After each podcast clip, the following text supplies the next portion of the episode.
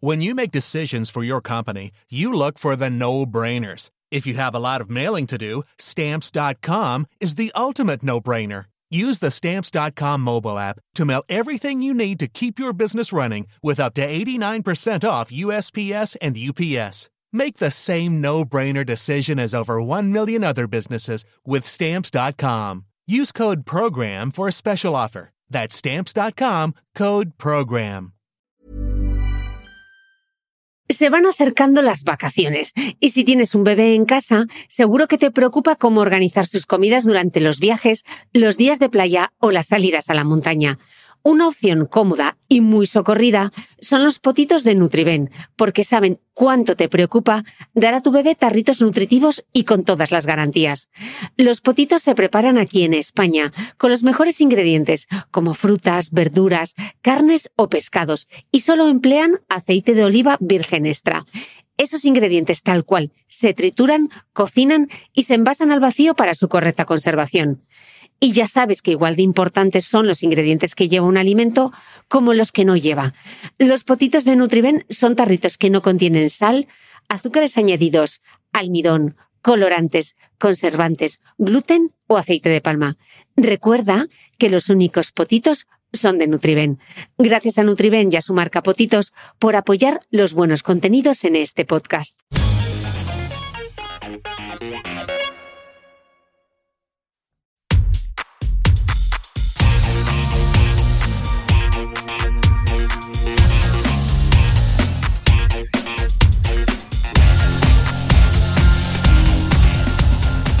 Hola a todos, soy Cristina Mitre.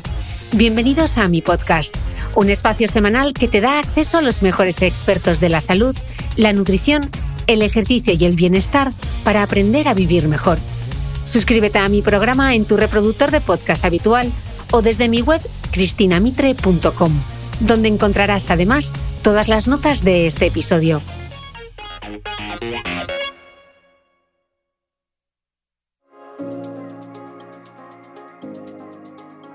Hace tiempo ya que muchos expertos que pasan por este podcast nos advierten de que en España la dieta mediterránea ha empezado a ser poco más que un recuerdo del pasado. Resulta que lo que comemos aquí cada vez se parece más a la dieta que llevarían, por ejemplo, en Dakota del Norte. Dicho de otro modo, nuestra dieta se occidentaliza, para mal, a medida que se pierde ese adjetivo mediterráneo. Una prueba clara de ello es el consumo que hacemos los españoles de legumbres, que son una de las bases de la dieta mediterránea. 9 gramos al día, cuando los expertos en salud y nutrición consideran que el mínimo deben ser 150 gramos diarios. En este episodio vamos a hablar en exclusiva de legumbres y veréis qué de información interesante y práctica nos da mi invitada, la dietista nutricionista y licenciada en Ciencia y Tecnología de los Alimentos, Beatriz Robles preparados para entender todo lo que las legumbres pueden hacer por nuestra salud y la del planeta, desterrar mitos y descubrir por qué, si hay algo que merece el nombre de superalimento, son precisamente las legumbres. Y como decía mi abuela, si tienes pan y lentejas, ¿para qué te quejas?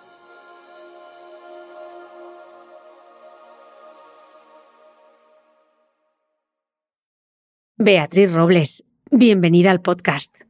Cristina, muchísimas gracias por acogerme aquí en tu podcast, en tu casa, en este espacio tan maravilloso en el que aprendemos tanto todos. La verdad es que da gusto cuando escribes a, un, a un potencial entrevistado y te recibe con tanto entusiasmo. Esa es la ilusión que me hace, así que muchísimas gracias. A ti, de verdad, ¿eh? porque es un lujazo poder estar contigo, además hablar con calma, dedicarle tiempo a un tema que a mí me apasiona, que es el tema legumbre, que nos debería apasionar a todos. Entonces es de verdad un, auténtico privilegio poder hablar con calma y, y dando datos y poniendo las legumbres en valor, que parece que las tenemos ahí como las grandes olvidadas. Venga, pues vamos a ello.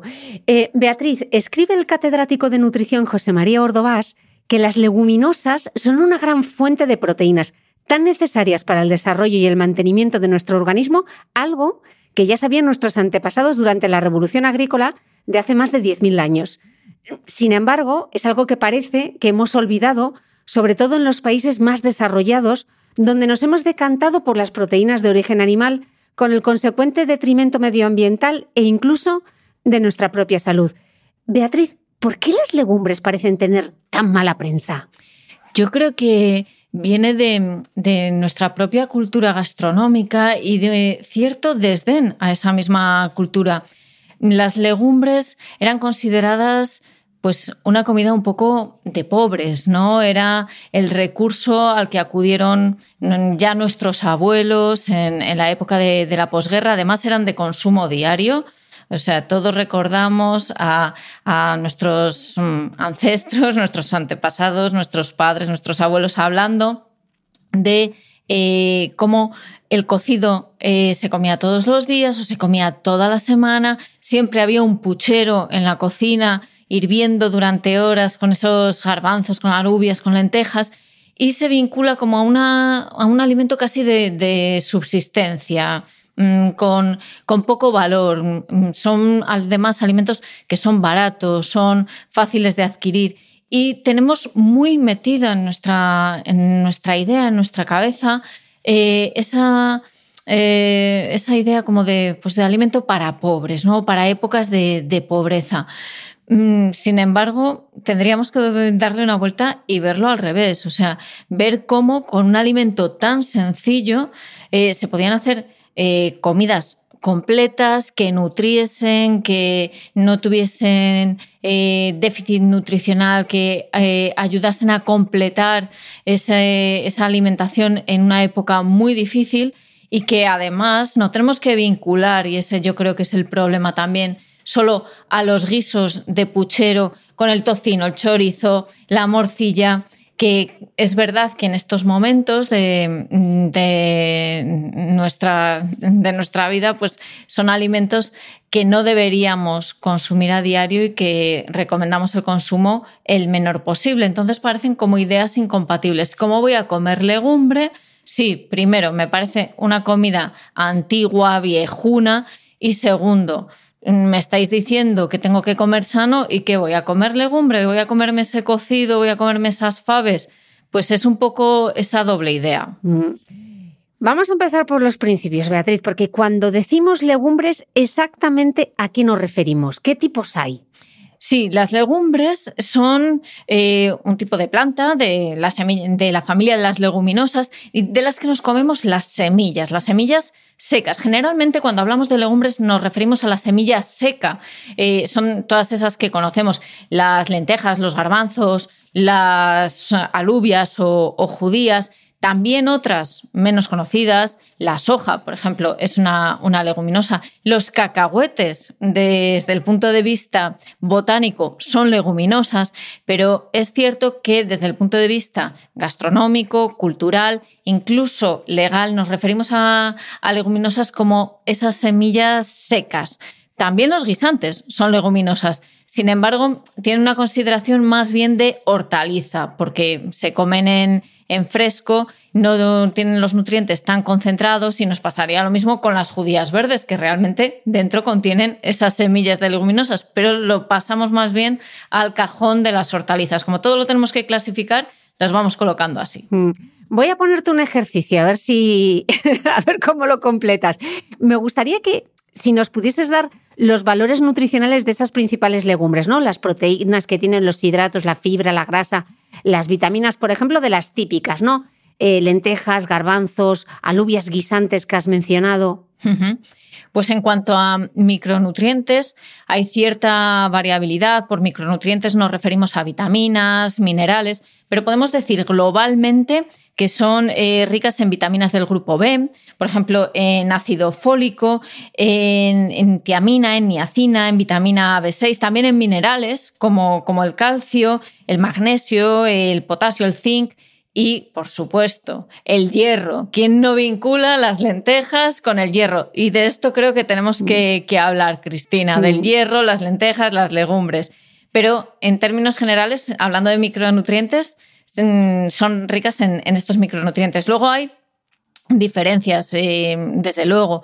Cuando hablamos de macronutrientes, pues sí que podemos decir que en general todas son muy buena fuente de proteína. Y si tuviesen que destacar por algo, el contenido en, proteínas sería el diferencial.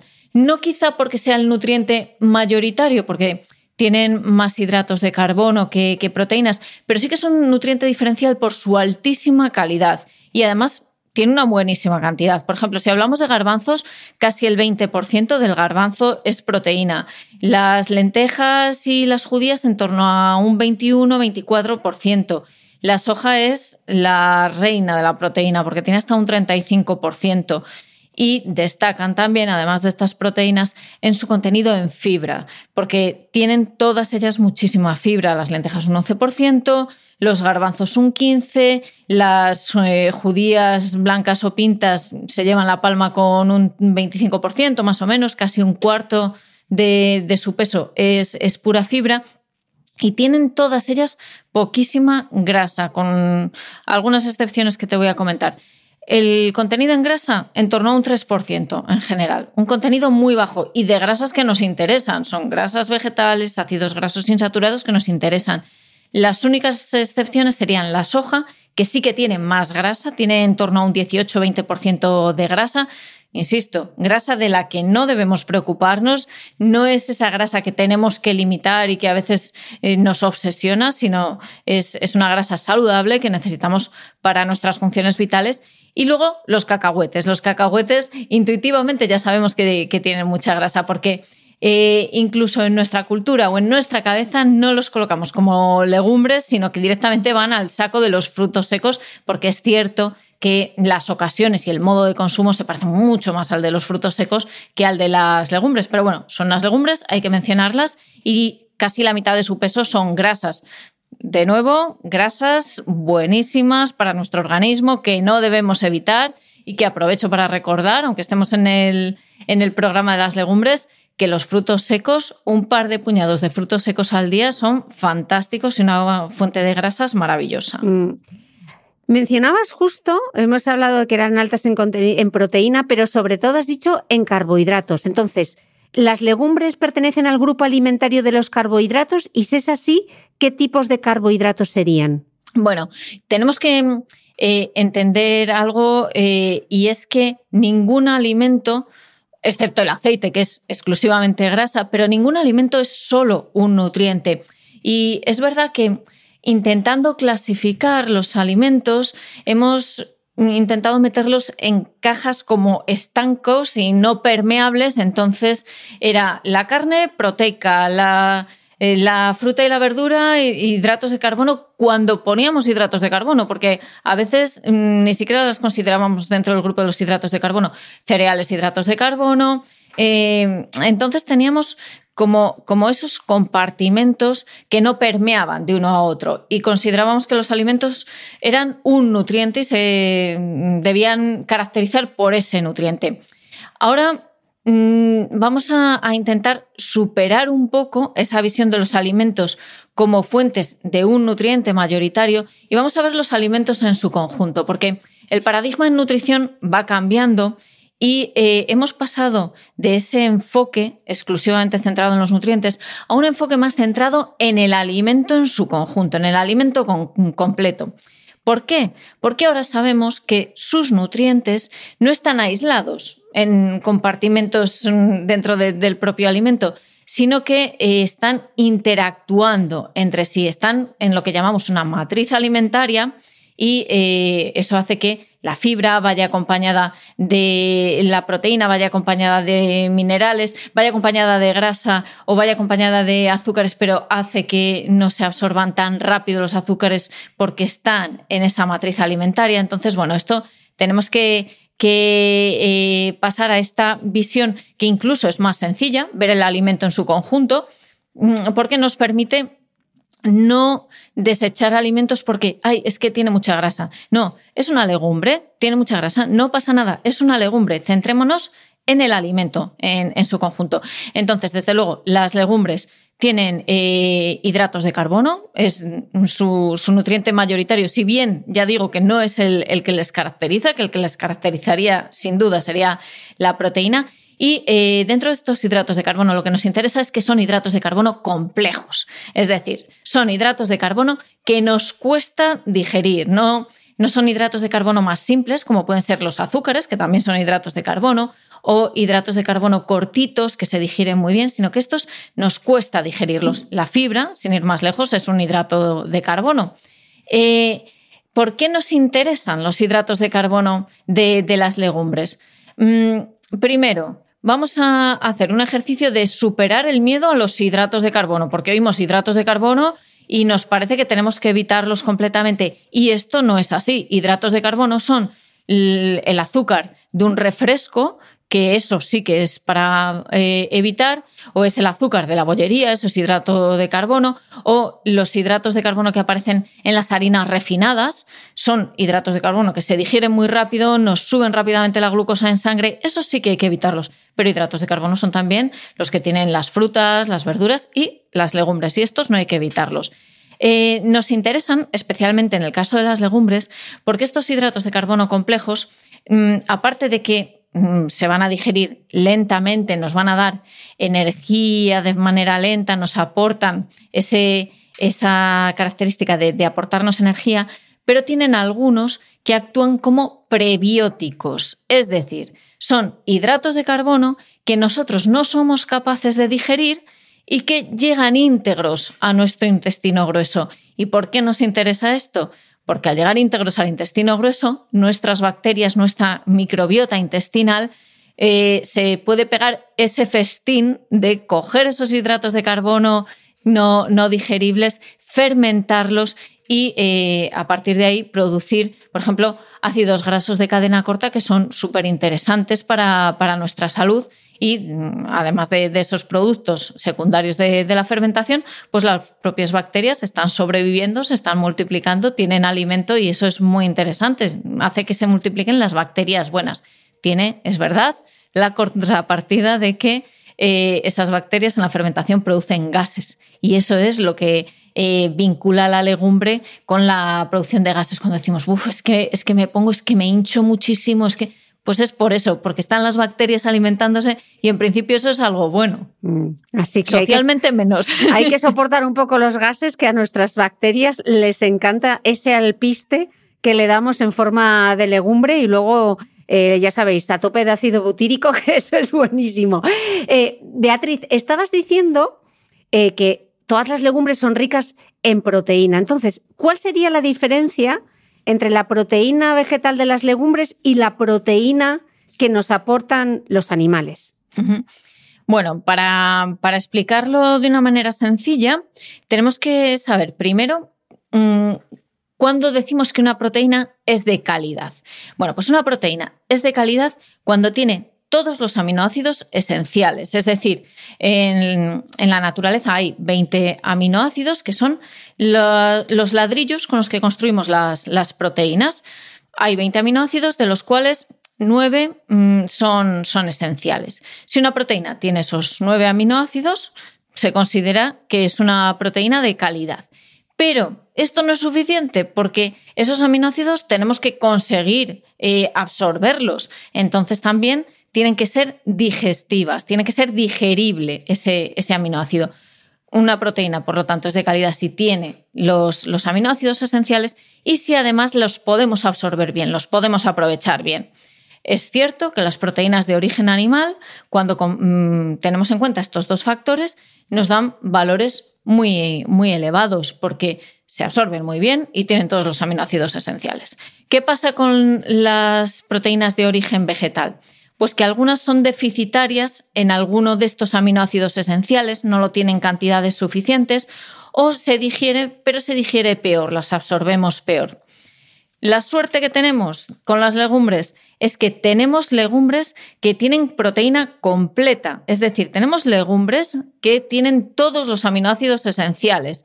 Y esto es algo que no es que sepamos recientemente, llevamos ya dos décadas, más de dos décadas sabiéndolo, pero que ha quedado como que las legumbres son eh, deficitarias siempre en un aminoácido, en metionina, y esto no es así. La soja y el garbanzo tienen proteína completa, tienen todos los aminoácidos. Además, si vamos a esa digestibilidad, se aprovechan bien, ¿cómo, cómo podemos aprovecharlos? ¿Qué, eh, ¿qué mm, calidad nos da esa proteína? Pues nos encontramos con que también se aprovechan muy bien. De hecho, la soja tiene unos valores que si eh, ponemos el estándar, por ejemplo, de la carne, la leche, los huevos, que tienen unos valores de referencia de eh, entre 95 98%, cuando tenemos en cuenta la calidad, vamos a usar un ranking y eh, mm, hablamos de un 95-98%. En el caso de la soja tenemos un 80% y llega hasta el 86 o 87% en el caso de, la bebida de soja, porque es más fácil de, digerir. Y como digo, tenemos todos los aminoácidos esenciales. El, ese, ¿Ese porcentaje se refiere a qué? O sea, un 87% de... Ese 87% eh, es un valor que se le da cuando se compara si son, mm, si tienen proteína completa, es decir, si tienen todos los aminoácidos esenciales y la digestibilidad que tienen, y se obtiene un valor de entre 0 y 100 y se considera un, porcentaje. Mm, tomando en cuenta esos dos datos, eh, contenido en, aminoácidos esenciales, que sea más o menos completa y que se pueda digerir bien. Y a partir de ahí obtenemos un, dato que se expresa en, en porcentaje. Entonces, los de origen animal, porcentajes súper altos, del 95-98%. Las de origen vegetal bajan esos porcentajes que tienen en cuenta las dos características de, calidad, aminoácidos esenciales y digestibilidad, pero bajan relativamente, porque como digo, la soja no tiene, eh, no tiene aminoácido limitante, tiene todos los aminoácidos esenciales, se digiere muy bien, tenemos un valor de un 86%, más o menos. En los garbanzos también tenemos valores muy elevados. En, otras em, eh, legumbres, como por ejemplo las lentejas, es cierto que estos valores bajan. ¿Qué tenemos que hacer? Tenemos que preocuparnos por eh, si esta proteína de las lentejas que no es completa porque le falta un aminoácido, o de las judías que tampoco son completas porque les falta ese aminoácido, tenemos que preocuparnos y empezar a pensar, jo, es que hoy la proteína que voy a comer en, mi plato principal no es una proteína completa, a ver, a ver qué hago, pues mira, voy a acabar añadiendo un poco de carne para, para que realmente tenga proteína completa. No, no, no, no, no tenemos que preocuparnos de esto en absoluto. ¿Por qué? Porque si obtengo unos aminoácidos esenciales de un alimento, pues los que me falten los puedo obtener de otro alimento. Esto no, no supone absolutamente ningún problema. Lo que necesitamos son aminoácidos. A nuestro cuerpo le da igual de dónde vengan. Entonces, ¿qué pasa con las lentejas, con las judías que son deficitarias en algún aminoácido? Bueno, pues que en cuanto comamos un alimento complementario, con aminoácidos complementarios, como pueden ser los cereales, mm, un trozo de pan, ya sería suficiente. Pero es más, no tenemos que comerlo en la misma ingesta. Es decir, no tenemos que eh, hacer lo que muy sabiamente hacían nuestros abuelos de eh, las lentejas con arroz, porque así tenemos proteína completa, que lo hacían además de una manera intuitiva. Ellos no estaban estudiando nutrición para saber esto, pero mm, era una buena manera de, en un solo plato, proteína completa. Esto no es necesario. Podemos hacerlo si nos gusta gastronómicamente y lo disfrutamos fenomenal, o podemos comer eh, un trozo de pan en esa misma ingesta, o podemos comer ese alimento complementario a lo largo del día. No tenemos que preocuparnos porque sea en la misma ingesta. Nuestro cuerpo va a ir almacenando los aminoácidos y va a ir construyendo sus proteínas eh, a lo largo del día con, los aminoácidos que les vayan llegando. Mm. Eh, esto voy a hacer un inciso porque es cierto que en el caso de los niños no tenemos eh, esta seguridad de que sean capaces de, tener ese pool de, aminoácidos. Entonces, lo que hacemos es mm, eh, acortar esas ingestas complementarias a un máximo de seis horas. Es decir, que pueden comer sus lentejas en la comida, pero si en la merienda les damos un bocadillo que lleve pan, si puede ser integral mejor, pues ahí ya nos aseguramos esa complementariedad de, proteínas. Interesantísimo. Em, Beatriz, aunque en este podcast nos han enseñado ya que no hay que contar calorías, sí que me gustaría hablar del valor calórico de las legumbres. ¿Aportan todas igual?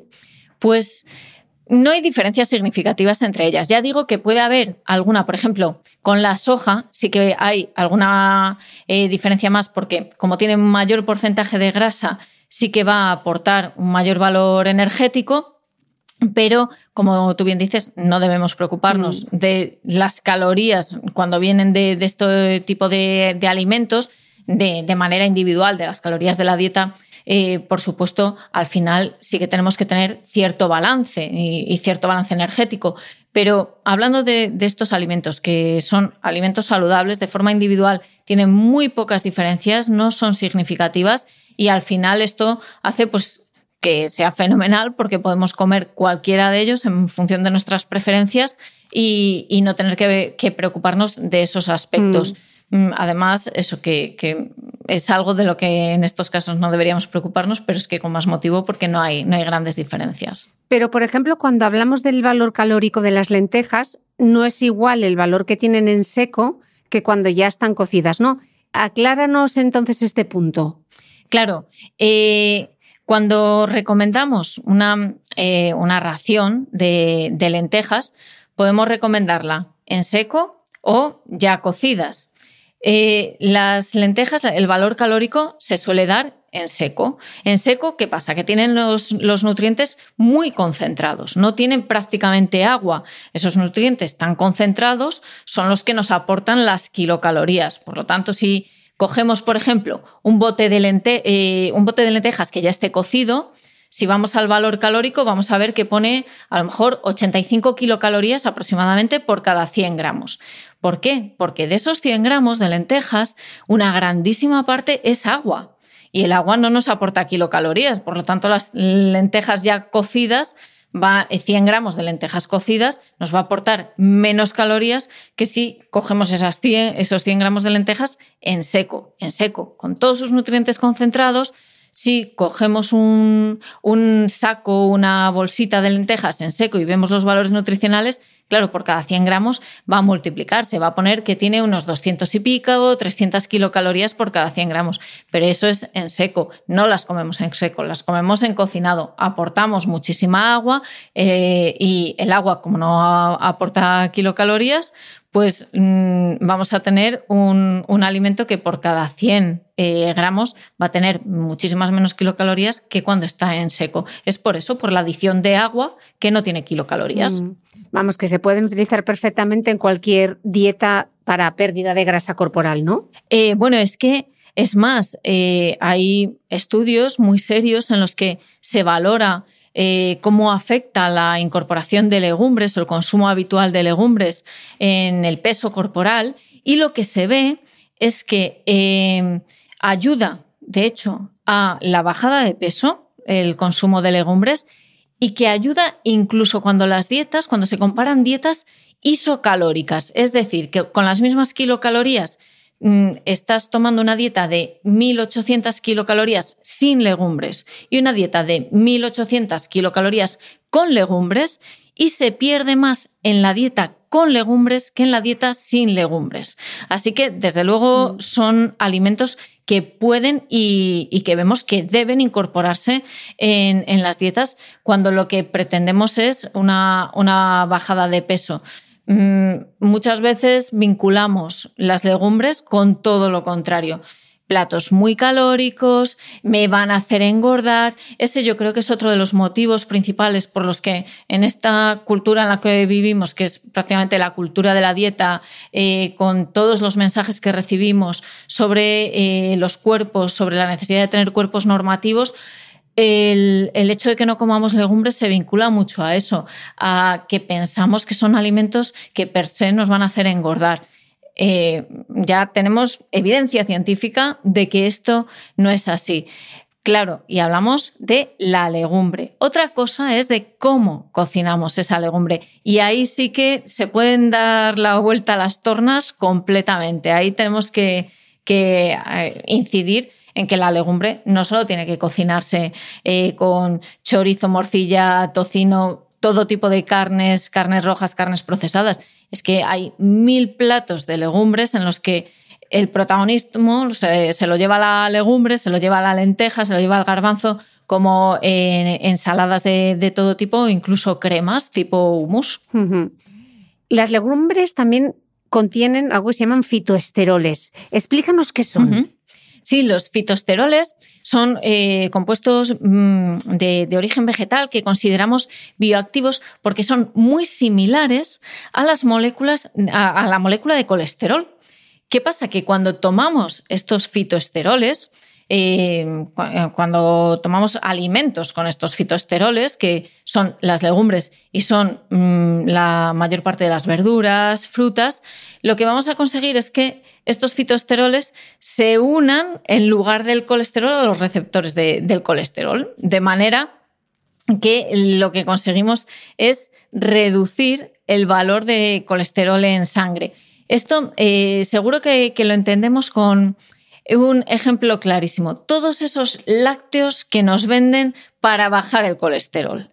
Eh, estos lácteos lo que hacen es incorporar estos fitoesteroles, estos esteroles vegetales. Estos esteroles vegetales son análogos al colesterol y de esta manera desplazan al colesterol, se unen a los receptores del colesterol, el colesterol ya no puede unirse ahí porque ya está ocupado y eh, no, no, sube el colesterol en sangre, obtenemos mejores valores de, colesterol en sangre, que es uno de los motivos por los que las legumbres se relacionan con mejores valores, eh, con, con, buenos valores para reducir el riesgo cardiovascular. Se considera que son alimentos que eh, pueden reducir el riesgo cardiovascular. Y todas en general, Beatriz, o algunas en concreto, imagínate que nos ha salido en los últimos análisis el colesterol, el, el LDL elevado.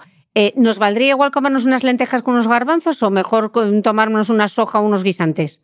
Pues si nos sale el colesterol elevado, si el médico nos dice este valor hay que bajarlo, no va a ser suficiente, desde luego, con que empecemos a comer legumbres, porque sabemos que para bajar el colesterol lo que necesitamos es eh, cambios de, hábitos de vida, fundamentalmente ejercicio, y un cambio mm, bastante completo en, la dieta. Habrá que analizar cada caso por separado, pero si, en general lo que hacemos son cambios globales en, la dieta, poco a poco, que mm, encajen con las preferencias de, esa persona para que pueda mantener esos cambios en el tiempo, porque si no, no conseguimos nada pero eh, desde luego el incorporar legumbres sería uno de, los cambios que sin duda actuarían en, positivo. Eh, ¿Qué legumbres incorporamos? Nos da igual, mm. nos da lo mismo, la que más nos guste, preparada de la manera que más nos guste, siempre que sean eh, formas saludables de, prepararlo, evitando esos, esos alimentos que añadíamos de manera tradicional, pero pueden ser unas lentejas estofadas con, con, con, verduras, o podemos hacer una ensalada de garbanzos, o una ensalada de judías verdes, de judías eh, rojas, o vamos, lo que, lo que más nos guste. Ready to pop the question? The jewelers at BlueNile.com have got sparkle down to a science with beautiful lab-grown diamonds worthy of your most brilliant moments. Their lab grown diamonds are independently graded and guaranteed identical to natural diamonds, and they're ready to ship to your door. Go to Bluenile.com and use promo code LISTEN to get $50 off your purchase of $500 or more. That's code LISTEN at Bluenile.com for $50 off. Bluenile.com code LISTEN. When you make decisions for your company, you look for the no brainers. And if you have a lot of mailing to do, Stamps.com is the ultimate no brainer. It streamlines your processes to make your business more efficient, which makes you less busy. Mail checks, invoices, legal documents, and everything you need to keep your business running with Stamps.com.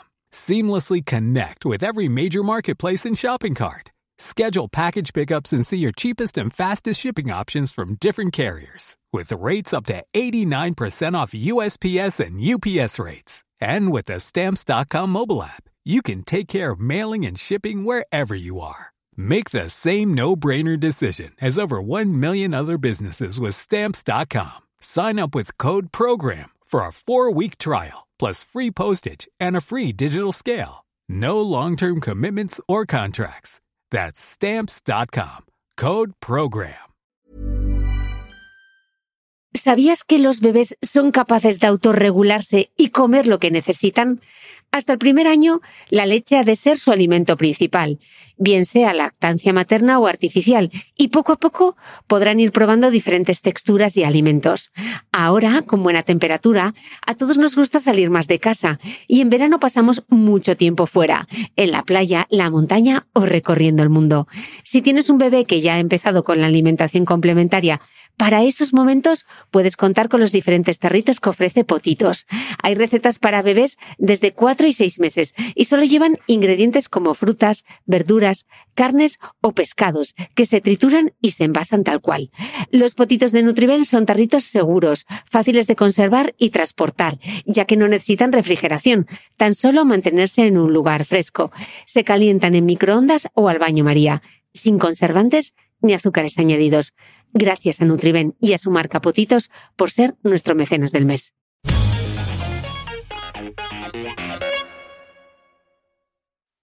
Estábamos hablando de los fitoesteroles, pero también contienen polifenoles. ¿Esto qué es? Porque en algún momento se les han lo has mencionado antes, ¿no? Que, que, las legumbres también pueden tener antinutrientes. Y yo creo que ese es otro de las de los grandes dilemas, ¿no? Cuando hablamos de las legumbres. Hmm. Sí, eh, bueno, es curioso porque como que nos preocupan mucho los antinutrientes de, las legumbres eh, y dejamos de comer legumbres para comer eh, otros alimentos que realmente están relacionados con mm, peores resultados sobre salud. Eh, nos lanzamos a comer eh, platos precocinados o platos ultraprocesados eh, y, pensamos que las legumbres tienen antinutrientes. ¿El problema de las legumbres son los antinutrientes? No. El problema de las legumbres que sí que tienen antinutrientes, pero su problema es que las comemos poco, no que las, las comemos de más. ¿Qué son los antinutrientes? Bueno, pues son, son, compuestos que las plantas elaboran para defenderse de agresiones externas, de los animales, por ejemplo, que, que se alimentan de ella. Pero claro, esto mm, conlleva que si a los animales les hacen daño estos antinutrientes, pues a nosotros potencialmente también podrían hacérnoslo, ¿no? Eh, estos nutrientes son, antinutrientes perdón, son de dos tipos, son las lectinas y los fitatos. Las lectinas son proteínas que se unen a las paredes intestinales y que impiden la absorción de, algunos nutrientes, mm, por ejemplo, del calcio o, del hierro.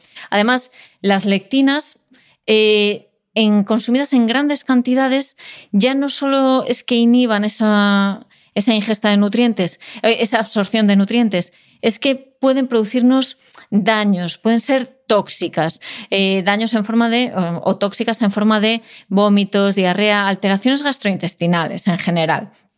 Esto por la parte de, las lectinas. ¿Qué hacemos entonces? Si tienen lectinas, si nos pueden intoxicar, bueno, pues no son un problema en el consumo de, legumbres porque se destruyen con el cocinado, con un, cocinado a 100 grados durante 10 minutos, que son las eh, condiciones normales de, cocinado, no tenemos que hacer nada especial, ahí ya las habríamos destruido. También tenemos eh, los fitatos, como, como, te decía, y en el caso de los fitatos, el sales del ácido fítico, lo que hacen es eh, un poco lo mismo que ocurría con las lectinas, inhibir la, absorción de determinados minerales, sobre todo de calcio, hierro y, zinc.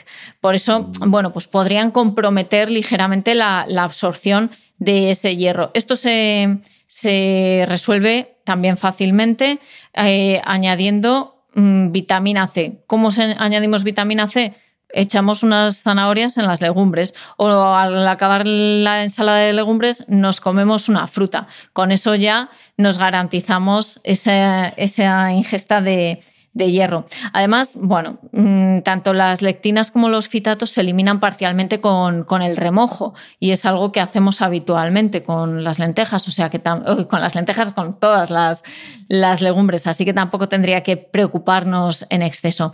Con eh, una excepción, y sí que es importante mencionarlo, porque eh, todos estamos eh, mm, apuntándonos a nuevas técnicas culinarias, por ejemplo, la olla de cocción lenta es, muy famosa, o técnicas de cocción al vacío que utilizan bajas temperaturas, y con esas técnicas en algunas eh, legumbres que son muy altas en lectinas, por ejemplo, las, mm, las alubias rojas, unas que tienen forma arriñonada, las llaman red kidney, mm. red kidney beans. Las alubias, las alubias rojas, eh, ahí tienen una gran cantidad de lectinas y las temperaturas de cocinado con la olla de cocción lenta o otras eh, técnicas de, baja temperatura podrían no alcanzar la temperatura suficiente para su destrucción. Entonces, este tipo de, legumbre se recomienda no cocinarlo, la FDA concretamente recomienda no cocinarlo en este tipo de ollas de cocción lenta tipo slow, slow cooker. Pero con esa puntualización, por lo demás, no, no tendríamos que preocuparnos. Qué interesante. Eh, estoy pensando yo, que soy asturiana, las tipo kidney, estas tipo riñón rojas, ¿son iguales que las típicas faves pintas asturianas? No, porque las pintas son como marroncitas, no. No, son, son, variedades distintas de la, misma, de la misma planta, de Phaseolus vulgaris, pero son variedades distintas. De acuerdo, apuntado, porque es que como tomo Faves Pintes y encima estoy todo el día con la crockpot, a ver si lo estoy haciendo, a ver si lo estoy haciendo. No, no, tú como asturiana, yo como leonesa, tenemos ahí ese, vínculo con, con, este tipo de alimentos que nada, no, no te debe preocupar. Fenomenal. Eh, Beatriz, ¿cuántas raciones a la semana de legumbres serían recomendables? Pues, y aquí viene el susto, el, el súper susto, recomendables eh, vamos a coger las recomendaciones, las últimas de, de AESAN, de nuestra Agencia Española de Seguridad Alimentaria y Nutrición. Nos dice que mínimo cuatro a la semana con el objetivo de llegar al consumo diario de legumbre. O sea, aquí viene el susto porque como nos analicemos vamos a ver que estamos lejísimos, lejísimos de ese consumo. Vamos, estamos fatal. Y eso que en España estamos todo el día alardeando de nuestra dieta de Mediterránea, vamos fatal con el consumo de legumbres, ¿no?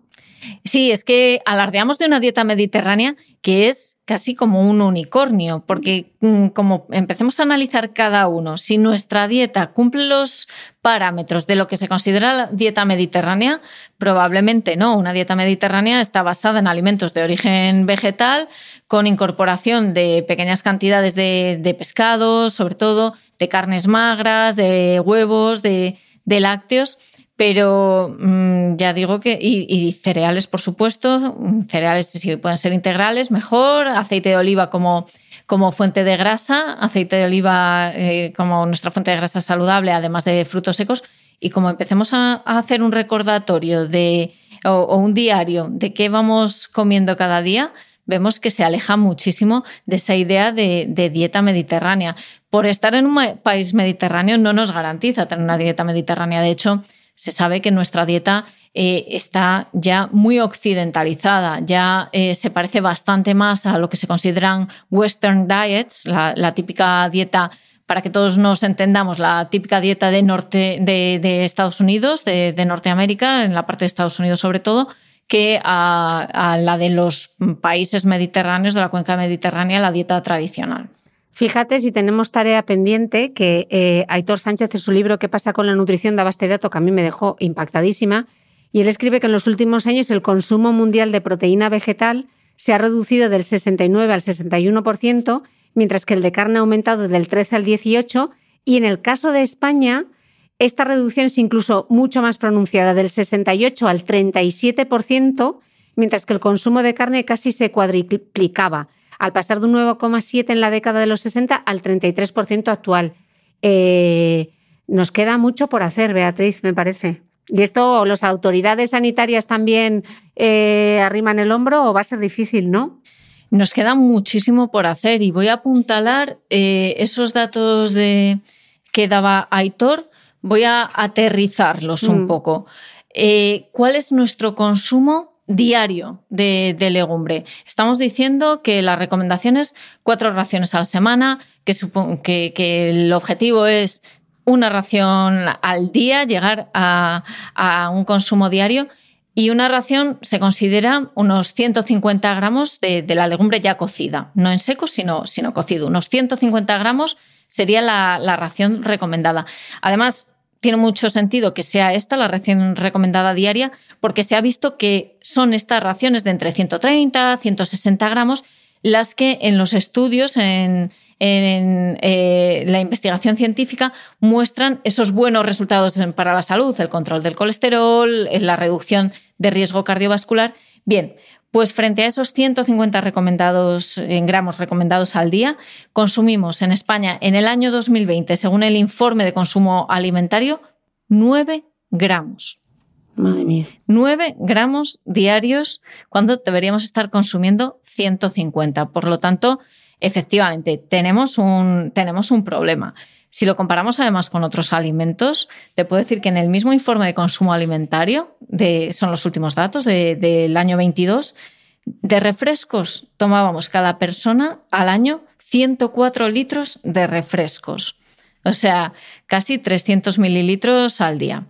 Mm, creo que, con estas comparaciones se, ve muy bien el problema en el que estamos y, las dificultades que, tenemos para ver nuestra dieta eh, de, una forma objetiva, porque realmente estos 9 gramos de, de legumbre al día, pues no llega ni mucho menos a las recomendaciones, pero por supuesto no, no puede tener un efecto beneficioso para nuestra salud porque uno de los efectos o, uno de los mecanismos por los que se cree que las legumbres son beneficiosas también es porque desplazan a otros alimentos que son menos interesantes o que incluso pueden ser perjudiciales para la salud, como esas carnes rojas procesadas que, que decíamos. Claro, con un consumo de 9 gramos al día es imposible que desplacen a ningún alimento porque esto lo que está manifestando es que nuestro consumo mayoritario es de otro tipo de, alimentos. Nos nutrimos, nos alimentamos a partir de otro tipo de alimentos, no de legumbres. Mm, vamos a dar algunos consejos prácticos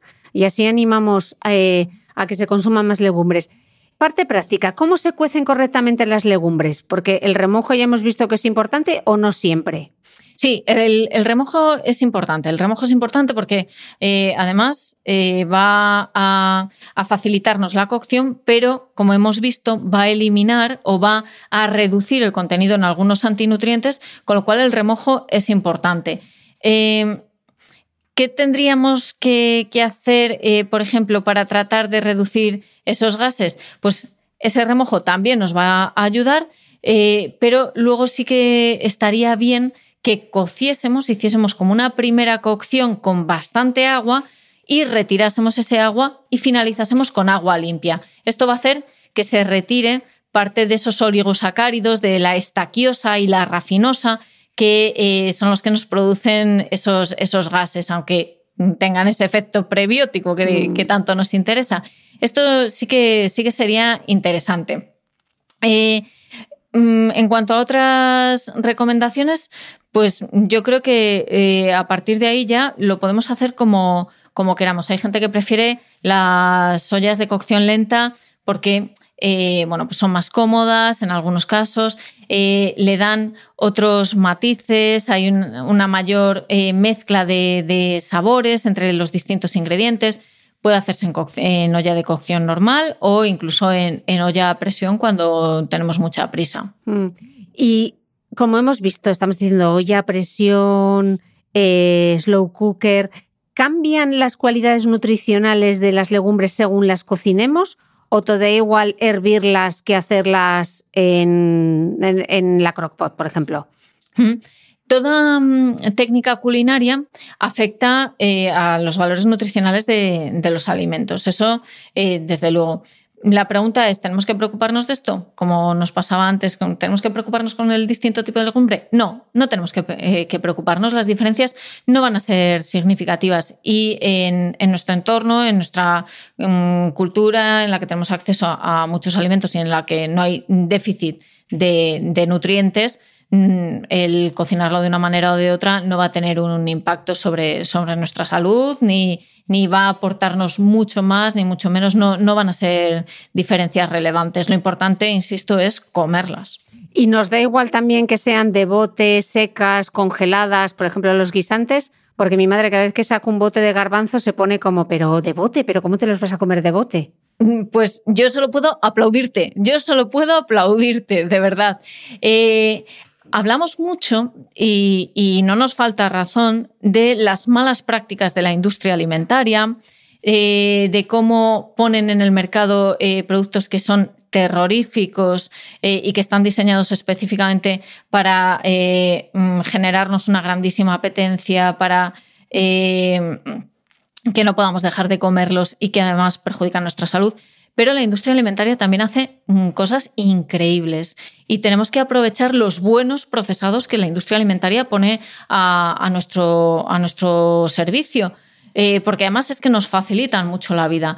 Esos alimentos que, de los que estás hablando, esas, esas preparaciones, son fantásticas. Congelados, como los guisantes, aunque sea más hortaliza, pero que también tiene eh, buenas propiedades como, como, las legumbres? Bueno, pues son geniales. Eh, mm, primero, porque los tenemos a mano, las preparaciones congeladas las tenemos a mano para cualquier momento y los podemos hacer en un segundito, los servimos, los cocemos, los hacemos al vapor. Y segundo, porque están ultra congelados en el momento a, las pocas horas de la cosecha con lo cual los nutrientes que tenían en el momento del cosechado van a mantenerse casi intactos durante la congelación, mucho más intactos que si han sido cosechados hace dos semanas que sí, que desde el momento de la cosecha se va perdiendo eh, parte de los nutrientes. O sea que es una técnica fantástica para mantener eh, vegetales y, tenerlos siempre a mano. las preparaciones en bote. Mm, voy a dar por hecho que te refieres a los garbanzos, eh, lentejas, judías que vienen en bote, que solo es el garbanzo, ¿verdad? No es ese plato de fabada cocinada. El litoral, no. Bien, perfecto. Pues de nuevo, estamos ante un producto fantástico que tendría que ser nuestro fondo de despensa. Legumbres de todo tipo. Yo, ahora, si fuésemos a enseñarte mi despensa, verías que tengo botes de legumbre de todos los tamaños, de todas las variedades, porque son geniales. Eh, es verdad que existe la creencia de que no es lo mismo que cocinarlas en casa o que a ver qué les han echado. Ahí, ahí, tenemos esa quimiofobia de es que a ver si llevan aditivos, es que saber lo que les echan, es que, bueno, pues en ese tipo de preparaciones son eh, esterilizadas y lo único que se hace es la cocción en agua con sal y a veces algún aditivo para eh, mm, que no se transforme el color, que no se modifique algún antioxidante, por ejemplo, para que no se modifique, porque si nos encontramos unos garbanzos negros, aunque fuesen perfectamente comestibles, vamos a rechazarlos. Pero es eso, o sea, es una cocción, una cocción especial porque es una esterilización, es a alta temperatura y alta presión, pero es simplemente eso, o sea, que es mm, como lo haríamos nosotros en casa, pero voy a ir un poco más allá. Incluso mejor que como lo haríamos nosotros en casa porque son eh, operaciones estandarizadas. Es decir, el punto de cocción va a ser siempre igual, va a estar siempre bueno, no se nos va a pasar, el garbanzo no va a estar duro porque eh, no, no, completamos la cocción, o sea que va a ser fantástico. Eh, a la gente le preocupa mucho también en qué es esa espuma que hay en el agua, eh, en ese agua de cocción. La tiro porque es que me da como grima. Bueno, pues esa espuma es exclusivamente que en el agua de cocción hay proteínas que se han escapado de, las legumbres en el momento de la cocción. Es decir, es agua, proteína y sal eh, la, que, la, que, le haya echado el fabricante. Mm, ¿Nos la podemos comer? Desde luego. ¿Es segura? Desde luego. Es más, es nutritiva esa, ese, ese, agua de cocción. Si queremos desecharla, no hay absolutamente ningún problema, pero si nos la comemos, que sepamos que, que tampoco nos va a causar ningún problema para la salud, sino todo lo contrario. Es que estamos aprovechando todavía más esos nutrientes. Apuntado. Vamos a ver algo de las recetas. Eh, Beatriz, ya estábamos diciendo antes que uno de los problemas con las legumbres es que, claro, pensamos en los potajes, ¿no? Con el chorizo, la morcilla, etcétera. Em, ya sabemos con lo que no, pero con lo que sí sería conveniente combinar eh, las legumbres en una receta. ¿Con qué otros alimentos? ¿Con qué y por qué? Bueno, pues aquí ya a gusto del consumidor y lo que más nos apetezca. Eh, mm, platos ideales para mí, desde luego, las ensaladas de legumbres. ¿Por qué? Porque le puedes echar lo que sea, lo admiten todo. Eh, puedes mm, tomarlas con otros vegetales. Eh, una ensalada de garbanzos, por ejemplo, con rúcula, le echas unas aceitunas negras, unos pimientos rojos asados y está increíble. Pero mm, ya digo que es casi casi a gusto del consumidor. Se pueden hacer cremas también, cremas tanto eh, crema tipo puré, a la que le añadimos otras, otras verduras, para, mm, porque si no quedaría muy espeso y quedaría demasiado compacto, pero eh, otras verduras, un poquito de, agua, vamos ajustando y, es otra manera eh, espectacular de comerlas podemos consumirlas también en esa otra crema tipo humus, mm, para cremas eh, untables. Y, es una, una, forma súper sencilla también, incluso para que las personas que de entrada rechazan la legumbre vayan introduciendo esos sabores eh, con una textura diferente. Así que realmente las posibilidades son prácticamente infinitas y no hay una combinación perfecta. Siempre que mm, añadamos alimentos que son saludables, podemos hacer las combinaciones que queramos. Eh, línea roja o, vamos a poner el semáforo rojo de quieto mm, y piénsatelo cuando eh, hacemos preparaciones más tradicionales, pues el típico cocido, las típicas faves, en las que añadimos esas carnes rojas procesadas, el chorizo, morcilla o las partes más grasas de, animales como el cerdo, el tocino, que ahí sí que eh, la legumbre pierde completamente su sentido, su protagonismo y su eh, capacidad para mm, aportarnos beneficios a la salud porque estamos un poco pegándole la patada con mm. ese eh, otro ingrediente. Si queréis ideas de recetas, os recomiendo el libro maravilloso que es La cocina de las legumbres de la Fundación Alicia. Ahí tenéis 150 millones de recetas eh, para, para hacer legumbres. Beatriz, ¿por qué se consideran las legumbres un alimento sostenible? ¿Realmente son tan buenas para el medio ambiente? Pues es que la respuesta es indudablemente sí, así que si nos faltaban eh, motivos para, comer legumbres, aquí tenemos uno más. Y te comento algunos datos para que, mm. para que nos hagamos una idea. Eh, bueno, desde luego, los alimentos proteicos de origen vegetal siempre van a tener menos impacto que los de origen animal. Eh, y esto es por una razón muy sencilla. Para alimentar un animal tenemos que utilizar alimentos de origen vegetal, es decir, que estamos usando alimentos que podrían eh, alimentar a humanos para alimentar a ese animal que finalmente alimentará a, un humano. Entonces ahí, en, en, esa cadena hay una pérdida de, recursos. Pero eh, si vamos a, datos concretos, por ejemplo, el cultivo de legumbres, hablando de gases de, de efecto invernadero, perdón, eh, el cultivo de legumbres supone 50 veces menos gases de efecto invernadero que el cultivo de carne de ternera, 11 veces menos que el de carne de cerdo, 7 menos que el de carne de pollo y 6 menos que eh, la producción de huevos. Eh, la FAO nos da datos, por ejemplo, de la huella hídrica, de cuánta agua se gasta en, en producir legumbres. Bueno, pues por cada kilo de carne de vacuno son 15.000 litros. Si vamos a, la de cerdo son 6.000, pero es que las legumbres son 4.000 litros de, agua. Ahí, también ganamos. Y ya si hablamos, vamos a, ir al detalle y hablamos de litros de agua que se gastan por cada gramo de proteína, que es como el nutriente que, que, nos, que más nos preocupa y el nutriente con el que se pueden comparar eh, estos alimentos. Bueno, pues en la carne de vacuno se gastan 112 litros de agua por cada gramo de proteína. En la de pollo 34, en la leche, para producir leche, 31 eh, litros de, de agua por cada gramo de proteína procedente de la leche y con las legumbres serían 19 litros de agua. 19 litros de agua para obtener un gramo de proteína de, legumbre frente a 112 litros de agua para un gramo de proteína de carne de vacuno. Así que ahí tampoco hay discusión. Esto por comparar algunos parámetros. Si seguimos, mm. eh, vemos que, todos los parámetros nos dan a favor de, la legumbre y en detrimento de, las carnes, siendo, como vemos, la, la de vacuno la que más impacto medioambiental tiene. Mm. Beatriz, hemos desterrado un montón de mitos desde los componentes tóxicos, que si las legumbres engordan, pero hay dos temas que no hemos sacado todavía, que mencionaste al principio, el tema del hierro y las lentejas y la pizca de bicarbonato para que las legumbres queden más blandas y faciliten su digestión. ¿Mito? ¿Realidad?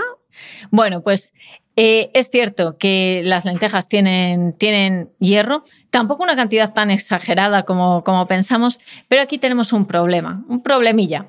Y es que el hierro de, los alimentos vegetales es hierro no hemo, es decir, es una forma, se, encuentra químicamente en una forma que es más difícil de, absorber. Mm, ¿Cómo paliamos esto? Bueno, pues eh, añadiendo algunos compuestos en, los platos que van a incrementar esa, esa, absorción de hierro. Por ejemplo, lo más sencillo, esa vitamina C de la que hablábamos antes, añadiendo vitamina C en forma de eh, verdura, mm, de fruta, que no tiene que ser en el plato, sino que puede ser en el postre, ya vamos a incrementar esa absorción de, ese hierro. Eh, esto nos va a pasar con todos los alimentos de origen vegetal eh, e incluso hay mm, eh, hay alimentos que interfieren en la absorción del hierro. Esto no sucede, por ejemplo, con el café, que también interfiere en la absorción del hierro. Bueno, pues si esperamos un ratito, vamos a, entre las lentejas y el café, vamos a obtener una mejor, una, una mejor absorción del hierro. Esto Mm, yendo muy, muy al detalle, mm. porque realmente si tenemos una dieta eh, variada, basada en productos mm, vegetales, poco procesados y eh, con alimentos de, origen animal que, consideramos de, que no tienen un mal, mal, impacto sobre nuestra salud, como podrían ser los huevos, eh, la leche y los lácteos poco procesados eh, o, las carnes magras y el pescado, no vamos a tener ese déficit de hierro. Entonces, bueno, esto mm, es para que lo sepamos, para eh, casi casi conocimiento general, pero no tenemos que ir ahí a, la puntilla del nutriente concreto a ver cómo incrementamos su absorción. Mm. ¿Y la pizca de bicarbonato para que las legumbres queden más blandas y se facilite su digestión, mito o realidad? La primera parte realidad, la segunda parte mito. Sí que pueden ayudar a, que quede más blandas, eh, pero no vamos a, conseguir mejorar esa digestión. Eh, ese bicarbonato va a ablandar las paredes celulares de, fundamentalmente de mm, las pieles de, las legumbres, pero realmente en esos gases, en esa flatulencia va a tener poco efecto. Mm. Después de esta oda que le hemos dedicado a las, legumbres y teniendo en cuenta que solo consumimos 9 gramos cuando deberíamos estar consumiendo 150, vamos a hacer, Beatriz, te voy a pedir que nos hagas un pequeño resumen y que esas ideas que nos tienen que quedar claras de los beneficios para la salud de las legumbres, porque estamos todo el día hablando eh, que si suplementación, que si cosas que se pueden hacer, que si ejercicios y luego fallamos en lo más básico de lo más básico, ¿no? Pues es que es tal cual eh, lo has comentado, Cristina. Estamos súper preocupados de si tomo suficiente proteína, eh, me voy a suplementar porque viene el verano o viene la primavera o viene el otoño. Siempre tenemos eh, como alguna preocupación nutricional. y realmente vamos a volver a lo básico.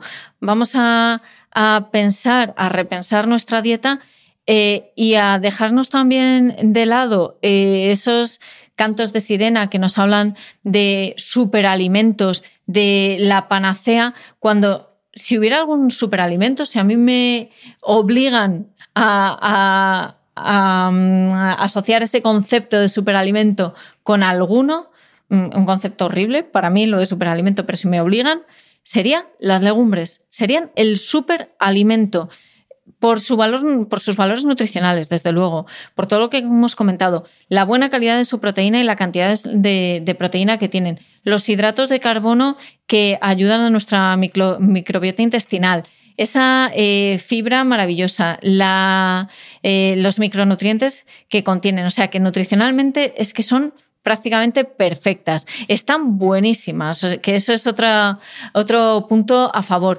Son súper versátiles, ayudan, eh, se, relacionan en los estudios científicos con un menor riesgo cardiovascular, con un mejor control de, de la glucemia, con un menor riesgo de cáncer colorectal y con algo que nos preocupa tanto que es eh, el control de nuestro peso, pues también nos ayudan en ese, en ese control del peso. Así que mm, realmente me parece que eh, en contra de lo que son ahora, que son residuales en nuestra alimentación, tendrían que empezar a ser la base de nuestra alimentación. Y ahora que estamos también muy preocupados por esa transición a dietas más basadas en alimentos de origen vegetal, eh, sí que quiero subrayar que la sustitución de la carne o de los alimentos derivados de, los animales no tendría que hacerse eh, a partir de alimentos análogos como hamburguesas vegetales o eh, albóndigas vegetales. No, tendríamos que ser a partir de legumbres. La legumbre como sustituto de esos alimentos de, origen animal que tantas veces eh, nos planteamos eh, ir reduciendo y que no sabemos muy bien cómo hacerlo. Y encima son baratas. Y es que encima son baratas. Muchas gracias porque se me olvidaba uno de los factores clave. Son baratas. Así que bueno, espero que mm, después de este repaso que le hemos pegado a la legumbre de todos los mitos que hemos desmontado, os animéis a empezar a incluirlas eh, en vuestra dieta y que busquéis ideas e inspiraciones para ir más allá del cocido y de la fabada. Beatriz, millones de gracias. Muchísimas gracias, Cristina. Un verdadero placer y un honor estar contigo. Un placer charlar contigo y a vosotros. Nos escuchamos de nuevo el próximo domingo.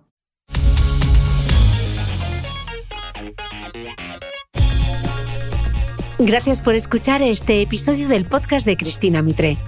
Si quieres seguir aprendiendo mientras apoyas la continuidad de este proyecto independiente, hazte suscriptor de pago de mi newsletter a micrófono cerrado y recibirás cada domingo en tu email los apuntes del podcast de Cristina Mitre. Un mega resumen en PDF con todo lo esencial de la entrevista. Te aseguro que nadie toma apuntes como nosotros. Desde tan solo 0,96 euros a la semana, accederás además a mucho más contenido exclusivo y podrás resolver con los mejores expertos todas tus dudas de nutrición, entrenamiento, belleza y salud en nuestros encuentros online mensuales.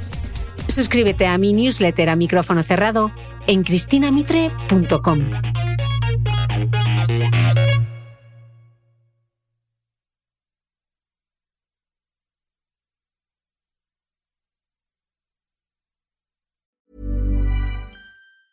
A lot can happen in three years, like a chatbot may be your new best friend. But what won't change? Needing health insurance. United Healthcare Tri Term Medical Plans, underwritten by Golden Rule Insurance Company, offer flexible, budget friendly coverage that lasts nearly three years in some states. Learn more at uh1.com.